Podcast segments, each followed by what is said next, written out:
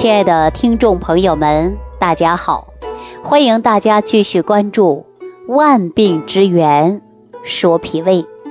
我上期节目当中啊，给大家讲到了一件事儿啊，说我有一次去山东讲课，跟我同桌吃饭的一位朋友啊，餐前呢，他就拿出了一个精美的小盒子，这个盒子不是化妆盒，是小药盒。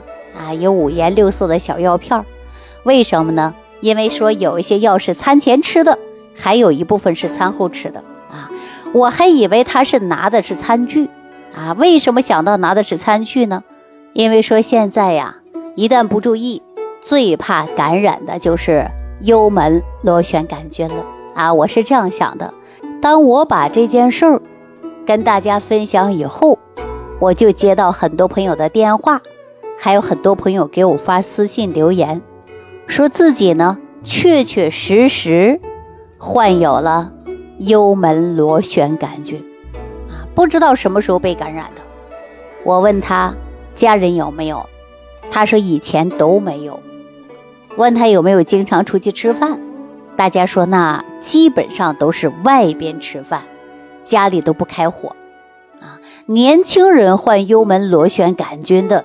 也是非常多啊，因此呢，我就要提醒大家了，我们外出吃饭的时候一定要注意餐具，必须要用的就是公筷，因为对大家健康负责，我还是提倡公筷的啊。当很多朋友给我留言的时候，说了自己不知道是被谁传染的，但是我告诉大家，幽门螺旋杆菌的传染途径。它是口口相传，而且粪便相传。那我们说夫妻之间的接吻啊、唾液，它也会传染。那您说幽门螺旋杆菌的传染啊，还是比较多的。吃饭餐具不分开，它也会传染。但幽门螺旋杆菌呢，它是一个致病菌啊。说到这儿啊，我就想起来这样的一件事儿。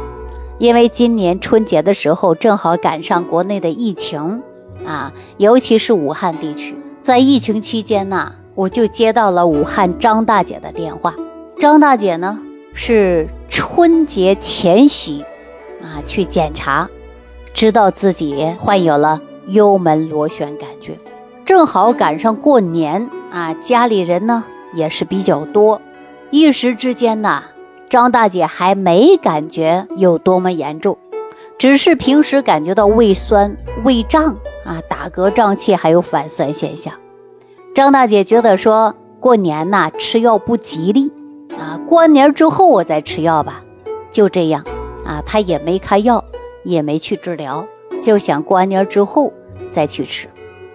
可是呢，正好呢又赶上了疫情，赶上了封城。买东西呢也不方便了，去医院呢更是害怕了，自己也不敢去了。就这样，他还背着胃胀不舒服，又不能下楼去转，困扰的不得了。后来他在家里没事啊，就听了我万病之言说脾胃，联系上我了，跟我呢讲述自己啊被感染到幽门螺旋杆菌啊，不知道什么时候传染的。结果呢，我就告诉他，我说你患有了。你家人也会有啊，因为你餐具没有分开过啊，夫妻之间呢也会传染，要不然呢，你们都去医院去检查一下啊，疫情过后你去检查一下。我这样一说以后啊，这张大姐就害怕了，因为她平时在家还带孙子，这小孩吃喝拉睡呀，全部都是由张大姐来照顾的。说我呀倒不要紧了，一旦给孩子感染这个幽门螺旋杆菌，可怎么办呢？后来呀，他就赶紧给儿子打电话啊，让他们把孙子接回去，自己去带。然后呢，顺便查一下有没有幽门螺旋杆菌。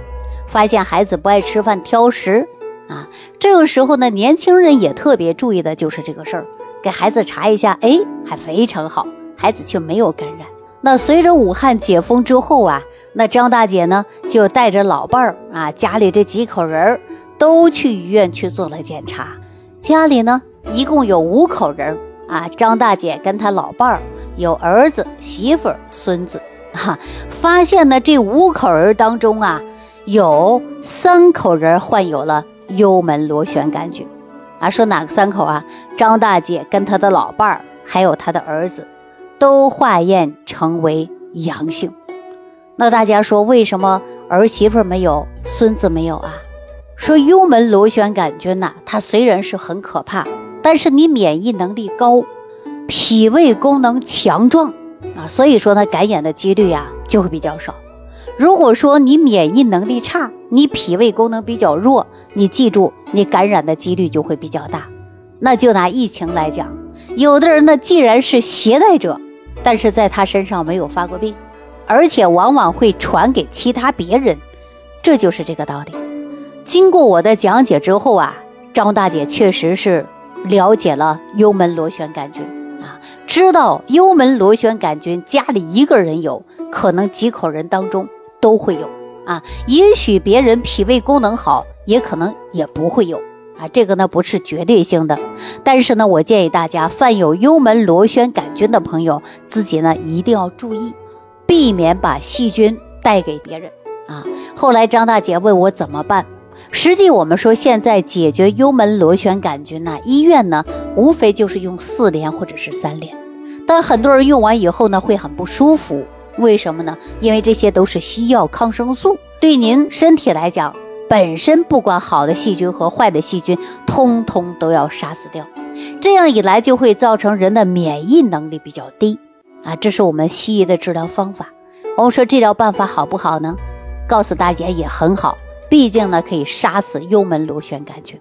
啊，但是我们说，按照养生学和营养学的角度来讲呢，也可以战胜幽门螺旋杆菌，但是它不会杀死好的细菌，直接击中对击的就是幽门螺旋杆菌。这就是我以往给大家讲以菌调菌的办法，叫胃幽菌啊。这种菌呢，它是专门对抗的就是幽门螺旋杆菌的啊，这是以菌来调菌的一种方式。那张大姐呢，在医院开了几天的四联啊，吃了一个星期以后，就用胃幽菌抑制调理啊。这不，前一段时间她去检查，跟老伴儿啊都转阴了啊，让她松下了一口气。当时呢，我就迫不及待的问我说：“那你儿子呢？”他说：“儿子出差了，这几天呢，单位上比较忙啊，疫情期间在家待了很久，回单位就比较忙。”还没来得及呀，去体检呢啊！但是呢，儿子说了，最近胃里边不胀了，也没有反酸的迹象了。总体来说呢，都是有好转了。那希望他的儿子啊，也尽快的去给自己做个检查啊！幽门螺旋杆菌千万不能忽略。那后来张大姐呀，知道自己幽门螺旋杆菌的可怕性，那她在吃饭的时候都是格外的注意。后来呢，我又给她制定了食谱，按照食谱去吃，养养她的脾胃。我们说脾胃功能强，免疫能力高，病毒细菌呐，可能在你体内就不会发作。所以我们说一定要提高自身的免疫能力。啊，那我们接下来就跟大家说一说，为什么讲到幽门螺旋杆菌，大家感觉到害怕呢？因为幽门螺旋杆菌一旦出现以后，它是一个致癌的细菌啊，大家都知道了，是不是啊？那我们说幽门螺旋杆菌呢，它是属于慢性萎缩性胃炎的主要原因。幽门螺旋杆菌呢，它是具有鞭毛的，能在胃内穿透粘液多层啊，它像。胃黏膜移动，然后呢，分泌的粘附素，然后它紧贴着的就是上皮细胞。另外呢，幽门螺杆菌呐，它还会释放出多种酶，如尿素酶以及代谢产物如氨、过氧化氢酶、蛋白溶解酶，还有磷脂酶 A 等等啊，对黏膜呢，它是有破坏作用。它可以导致胃黏膜细胞空泡样变性以及坏死。幽门螺旋杆菌呢，它可以造成自身免疫能力受损伤。如果说幽门螺旋杆菌长期存在，可能会导致胃黏膜受损，我们所谓的就是慢性萎缩性的胃炎发生。所以大家出现了慢性萎缩性的胃炎呢，我建议大家还要查一查，看看有没有幽门螺旋杆菌啊。其他的细菌、病毒感染，长期功能都会下降。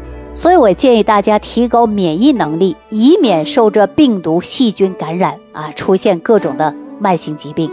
我也经常跟大家说啊，说萎缩性的胃炎呢，跟自身的免疫能力呢也是有关的。所以呢，我建议大家提高自身的免疫能力。另外呢，大家还要补充的就是维生素，因为慢性萎缩性的胃炎呢，基本都是在五十岁以上。啊，临床上啊，多数老年人呐比较多，但是呢，我们在养生学当中也存在说缺少维生素 B 族啊，尤其说是 B 十二，包括叶酸都可能会导致出现呢慢性胃炎，所以建议大家呢在饮食上千万不要暴饮暴食啊，也不要挑食啊。其中您看武汉的张大姐，那这一段时间呢也注重了提高免疫能力。啊，我给她以菌治菌的一种方式。另外呢，平时让她多锻炼啊，提高自身的免疫能力啊，减少疾病的发生啊。没事，大家可以跳个广场舞啊，啊，没事可以溜达溜达呀，走走路、散散步啊，啊，这都是非常好的选择。所以说，张大姐全家人呢感染这样的疾病，可以说是类似这样的病例还真的是不少。因为幽门螺旋杆菌呢，一个人有可能全家人都有。啊，我们老百姓叫做窝子病，也就是家族性的病，全家人都可能会因为餐具不分开，或者是个人卫生没注意到，那么导致幽门螺旋杆菌呐，各个传染上。好，那说到幽门螺旋杆菌呢，大家说患有了呢，也不要过度的悲观，也不用觉得可怕，我们及早的防范，及早的来解决，那这个问题呢，还是可以得到很大的改变的。那既然说到幽门螺旋杆菌的问题，我就希望大家呢多注意个人的卫生，而且也提醒自己出去。自带餐具啊，还是非常好的。好了，那今天万病之源说脾胃呢，就给大家讲到这儿了啊！感谢朋友的收听，感谢大家的点赞、关注、评论、转发。下期节目当中再见。感恩李老师的精彩讲解。